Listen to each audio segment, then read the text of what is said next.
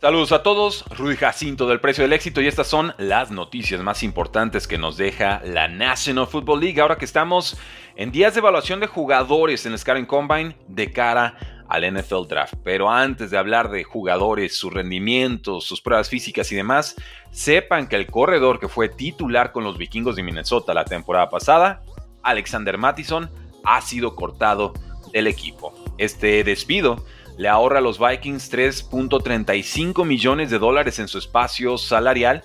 Y es que Alexander Mattison tuvo mucho volumen de trabajo, pero la eficiencia no fue la misma que tuvo en otras temporadas como suplente de Dalvin Cook.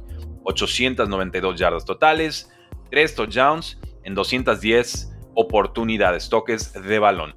4.2 yardas por toque son adecuados, es arriba del 4 yardas por toque que estamos esperando en acarreos pero realmente fue muy inconsistente Alexander Mattison. O sea, no te estaba dando 75, 80, 85 yardas por partido. Era un juego bueno y luego desapareció otros tres y luego se lastimaba tantito y luego volvía. Y luego hicieron el trade por K-Makers y también se lastima. Entonces tuvieron un carnaval realmente en la, en la posición de corredor esta temporada sin Dalvin Cook.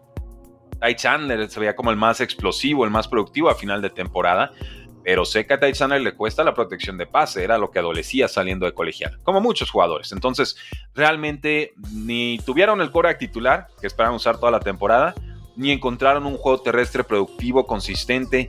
Y sabemos que en estos esquemas a los Sean McVay y a lo Kyle Shanahan, el juego terrestre lo es todo, ¿no? Todo de, de pronto está predicado sobre el juego terrestre. Entonces, imagínense tener que usar un quarterback, dos quarterbacks, tres quarterbacks, cuatro quarterbacks y ni siquiera poder depender en tu juego terrestre. Eso, eso creo que es lo que termina frustrando a los vikingos de Minnesota. Ty, Chandler sería el corredor suplente, aunque seguramente llegará a competencia en los próximos días.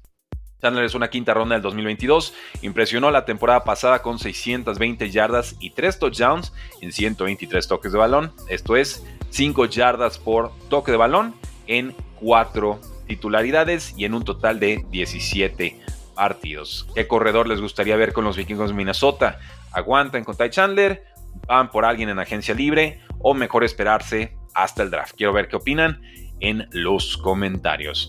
En noticias de los Patriotas de Nueva Inglaterra, nos llega un reporte de The Athletic citando fuentes del equipo y fuentes de la liga que los Patriotas están listos para tomar un quarterback en la posición número 3 global del próximo draft. Probablemente se vaya Caleb Williams con el pick número 1 y esto dejaría a los Patriotas con Drake May de UNC o con Jaden Daniels de LSU. Cualquiera que no terminen tomando, o más bien cualquiera que dejen pasar los Washington Commanders. Obviamente los Patriotas se van a reunir con ambos jugadores en el Scouting Combine. Y esto no descarta que los Patriotas vayan por una opción veterana en agencia libre. Eh, hay un nuevo coordinador ofensivo, Alex Van Pelt, él ya trabajó tanto con Joe Flacco como con Jacoby Brissett. Entonces, ojo ahí por esa conexión Cleveland Patriotas y quien pueda llegar como opción veterana. Y también eh, sabemos a través de este reporte que los Patriotas van a priorizar receptor abierto, línea ofensiva y ala cerrada en la agencia libre. Se menciona al receptor Calvin Ridley como un posible eh, recambio, una posible opción para el equipo e inyectar algo de talento y de velocidad a esta ofensiva. Con los Cowboys, por fin, noticias sobre el quarterback Trey Lance. El equipo va a tomar su bono eh, por estar en el roster, por sobrevivir a los cortes del equipo, ¿no? Este es un bono de 4.25 millones de dólares y sube la compensación total de Trey Lance, el ex quarterback de los San Francisco 49ers, a 5.31 millones de dólares. Es una cifra muy alta para un quarterback suplente. Me hace pensar que Dallas está opinando más de Trey Lance de lo que nos están revelando en estos momentos, ¿eh? Creo que están contentos con lo que está pasando con Trey Lance tras, tras bambalinas. Si no, tú no sales y le pagas 4 millones de dólares a un jugador que, que no ha mostrado progreso. Eso sí, el equipo Dallas no va a tomar la opción de quinto año porque costaría más de 22 millones de dólares. No, no tiene sentido tomar esa opción. Calvin Watkins nos dice que los oficiales del equipo creen que Trey Lance ha dado saltos cuánticos saltos tremendos desde que se unió a los Cowboys el pasado agosto y que esto no descarta o no impide que Dallas de todas formas le dé una extensión de contrato a Dak Prescott antes de que inicie agencia libre, el 13 de marzo.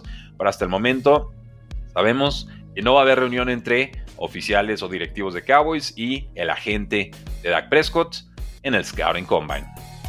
Con los Steelers, están indecisos sobre si tomar o no la opción de quinto año de Najee Harris, según palabras de Omar Khan, el GM de los Steelers, piensa mucho de Najee Harris como corredor, pero no se terminó de comprometer en pagarle esos casi 7 millones de dólares que tomaría la opción de quinto año. Eh, ha dado producción, el problema es que no ha dado eficiencia. 1205 yardas, 8 touchdowns en 284 toques de balón. Son 4.2 yardas por acarreo. Es promedio, es adecuado, es suficiente, pero quizás no para pagarle 7 millones de dólares a un jugador. Sobre todo si Jalen Warren viene con más producción y más eficiencia desde hace dos temporadas. Jalen Warren consiguió 1154 yardas y 4 touchdowns en 210 toques de balón. Esto es 5.5 yardas por toque.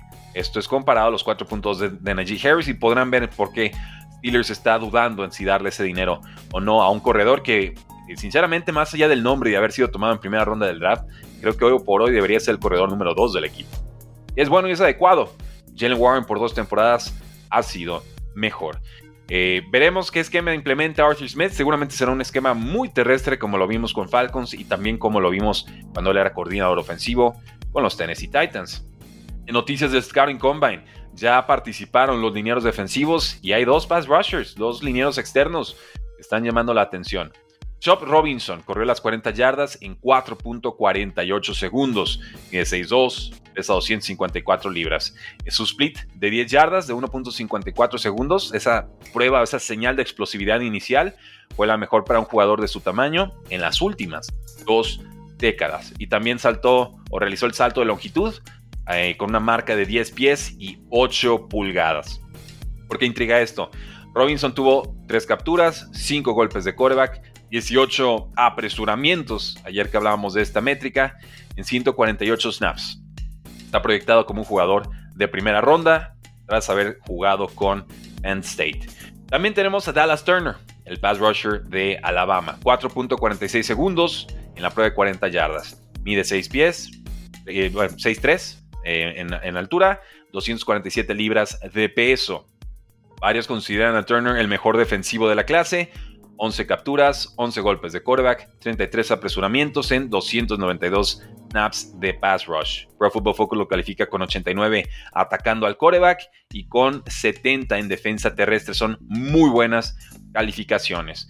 Otros jugadores que impresionaron en la prueba de 40 yardas en esta posición de, de linieros externos o linieros centrales, tackles nariz.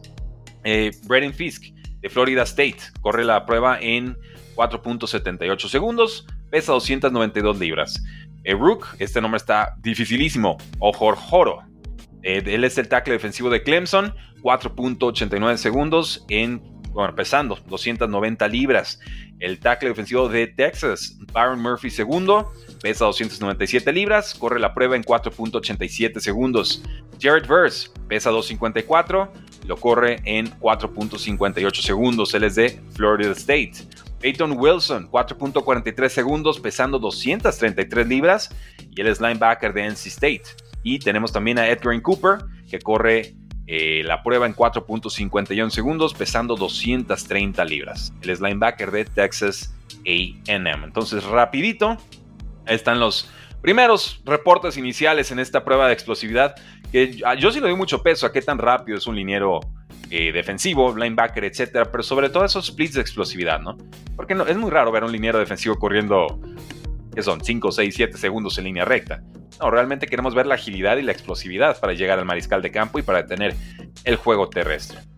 Y en noticias rápidas, sepan que los Saints cortaron al safety Marcus May, exjugador de los Jets de Nueva York, y los Chiefs y el tackle defensivo Chris Jones están avanzando con miras a firmar una extensión contractual. Así que ahí lo tienen, damas y caballeros, rapidito, en 10 minutos ya están enterados de todas las novedades en la National Football League, porque la NFL no termina y nosotros tampoco.